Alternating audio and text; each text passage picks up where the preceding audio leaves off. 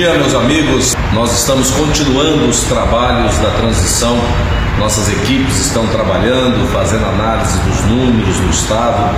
E eu queria, nesse momento, comunicar a todos, principalmente a fornecedores, todos aqueles que estão envolvidos nas cadeias né, de fornecimento do Estado Mato Grosso.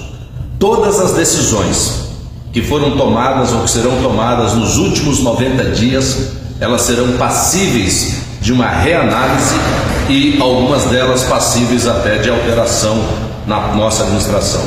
Faremos isso com um exclusivo critério de atender ao interesse público, considerando a realidade de caixa e a dura realidade financeira do Estado de Mato Grosso.